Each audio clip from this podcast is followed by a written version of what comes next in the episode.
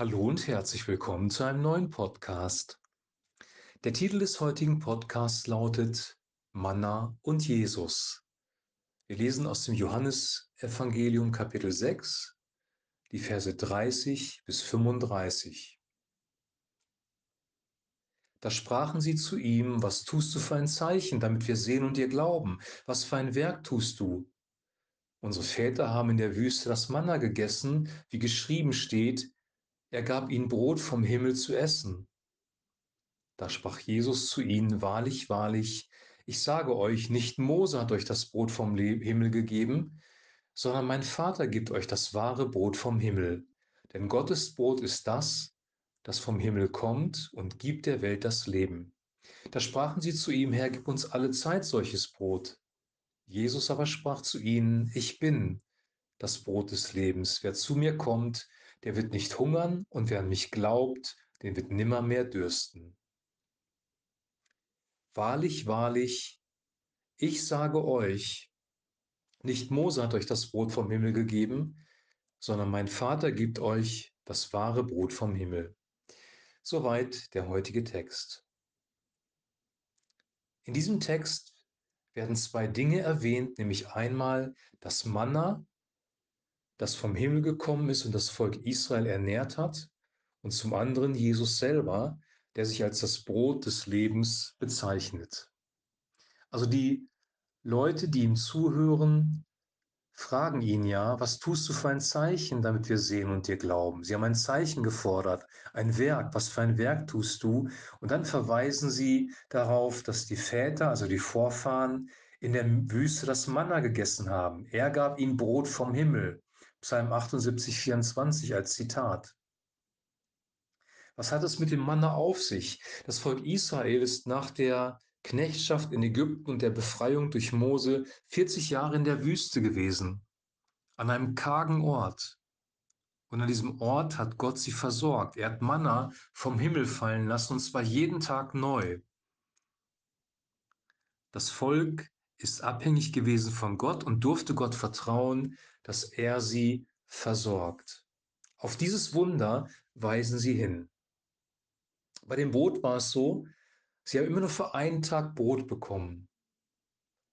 Das Brot fiel vom Himmel, dann sollten sie das Brot verbrauchen und darauf vertrauen, dass am nächsten Tag wieder Brot vom Himmel fällt. Hätten sie das Brot aufbewahrt, wäre das Brot verschimmelt, wäre das Brot schlecht geworden. Die einzige Ausnahme war der Schabbat, der Samstag. Da durften sie dann am Freitag Brot sammeln, auch für den Schabbat. Am Schabbat hat Gott kein Brot vom Himmel gegeben. Jesus sagt dann folgendes, nicht Mose hat euch das Brot vom Himmel gegeben, sondern mein Vater gibt euch das wahre Brot vom Himmel. Also das wahre Brot ist offensichtlich kein physisches Brot, denn er sagt dann, denn Gottes Brot ist das, das vom Himmel kommt und gibt der Welt das Leben. Da sprachen sie zu ihm, gib uns alle Zeit solches Brot. Und dann sagt Jesus, ich bin das Brot des Lebens, wer zu mir kommt, wird nicht hungern, wer mich glaubt, der wird nimmer mehr dürsten. Das Leben, von dem Jesus spricht, ist das ewige Leben, das uns zuteil wird durch den Heiligen Geist, das wir durch ihn bekommen. Also wir haben hier zwei, zwei Dinge oder zwei, ja, eine Person und eine, ein Nahrungsmittel, zwei Arten von Versorgung, über die hier gesprochen wird. Einmal das Manna, das Gott vom Himmel geworfen hat, den Menschen gegeben hat, die durch die Wüste gewandert sind, und einmal die Versorgung durch Jesus Christus, der das echte und das wahre Leben gibt. Inwiefern gibt es da eine Parallele? Also erstens, die Israeliten mussten Gott vertrauen. Die Versorgung entstand durch Vertrauen. Gott hatte ihnen versprochen, Brot vom Himmel zu geben, und zwar an jedem Tag neu, und sie mussten vertrauen, dass das auch so ist. Es gab also keinen Vorrat an Brot für den nächsten Tag oder für die nächste Woche oder gar für die nächsten 40 Jahre, sondern sie mussten jeden Tag neu vertrauen. Das Prinzip des Vertrauens war in der Wüste sehr, sehr wichtig. Sie mussten darauf vertrauen, dass Gott sie nicht in die Irre führt. Sie sind der Wolkensäule und der Feuersäule gefolgt und sie mussten Gott vertrauen und glauben, dass er einen guten Plan hat nach der Knechtschaft in Ägypten und sie durch die Wüste ins verheißene Land führt. Die Bibel spricht davon, dass auch der Mensch an sich in, einem, in einer Knechtschaft lebt, in einem Ägypten lebt und die Bibel nennt das Sünde. Wer die Sünde tut, ist der Sünde Knecht. Die Sünde herrscht über den Menschen. Durch den Sündenfall von Adam und Eva ist das Herz des Menschen korrumpiert worden. Der Mensch hat sich versündigt. Er ist unter fremde Mächte gekommen, sagt Paulus, und er tut fortan die Sünde und ist der Sünde Knecht. Jesus Christus erlöst uns aus dieser Knechtschaft. Er hat uns erkauft, er hat uns erlöst, er hat uns frei gemacht.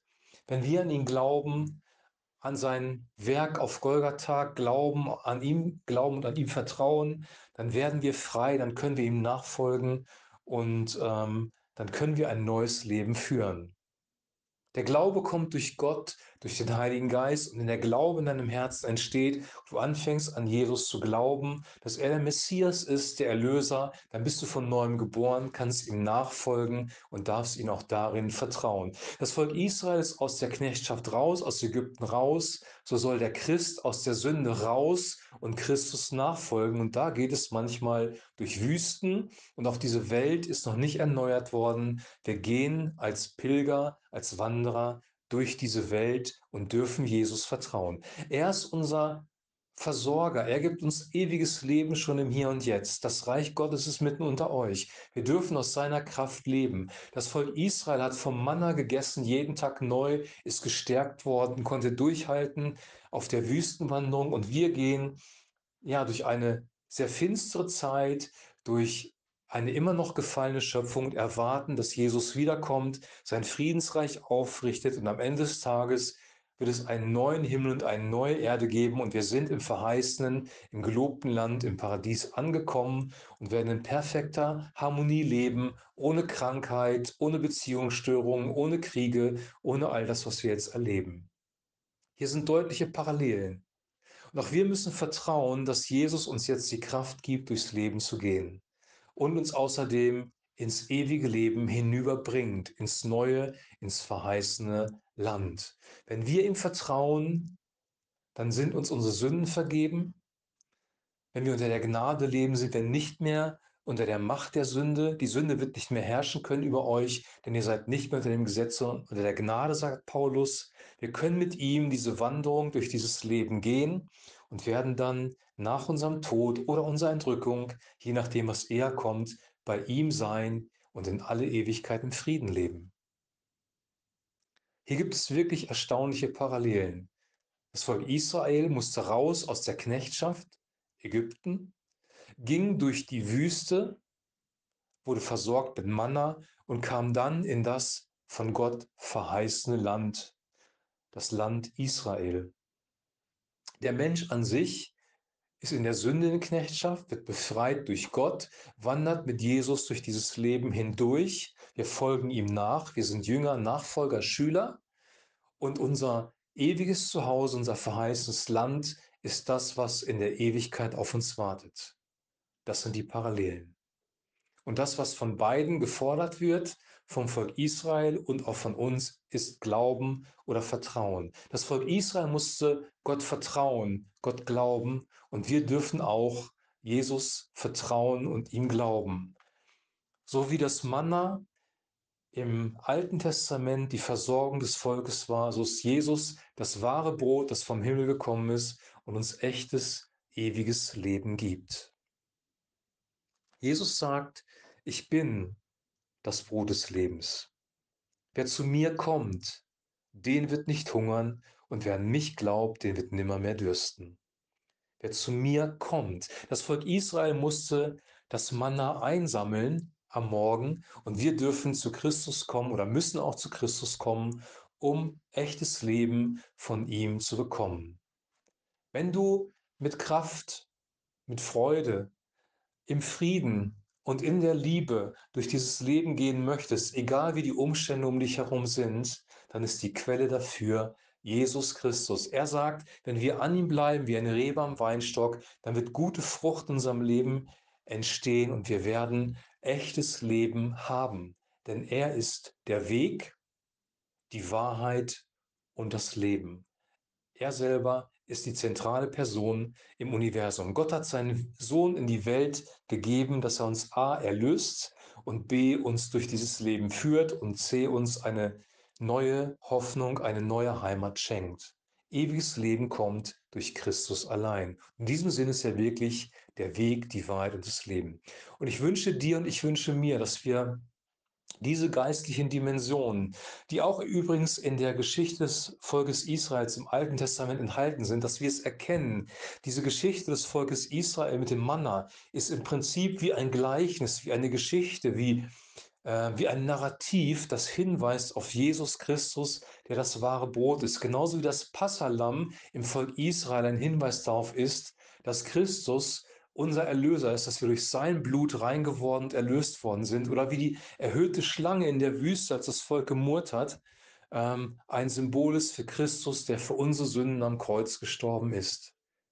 Vieles ist wahre, reale Geschichte auf der einen Seite, aber auch eine Metapher, ein Bild, ein Gleichnis oder ein Narrativ, äh, aus dem wir lernen können, damit wir Jesus Christus und seine Erlösung besser verstehen.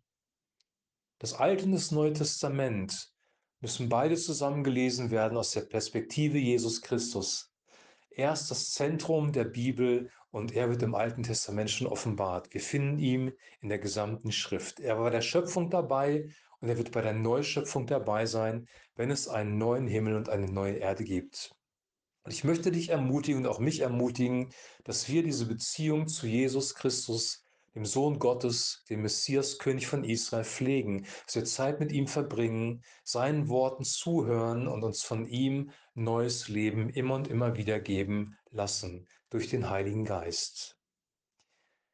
Ich wünsche dir jetzt noch eine super gute Zeit. Wir hören uns demnächst wieder mit einem neuen Podcast und bis dahin ein herzliches Shalom.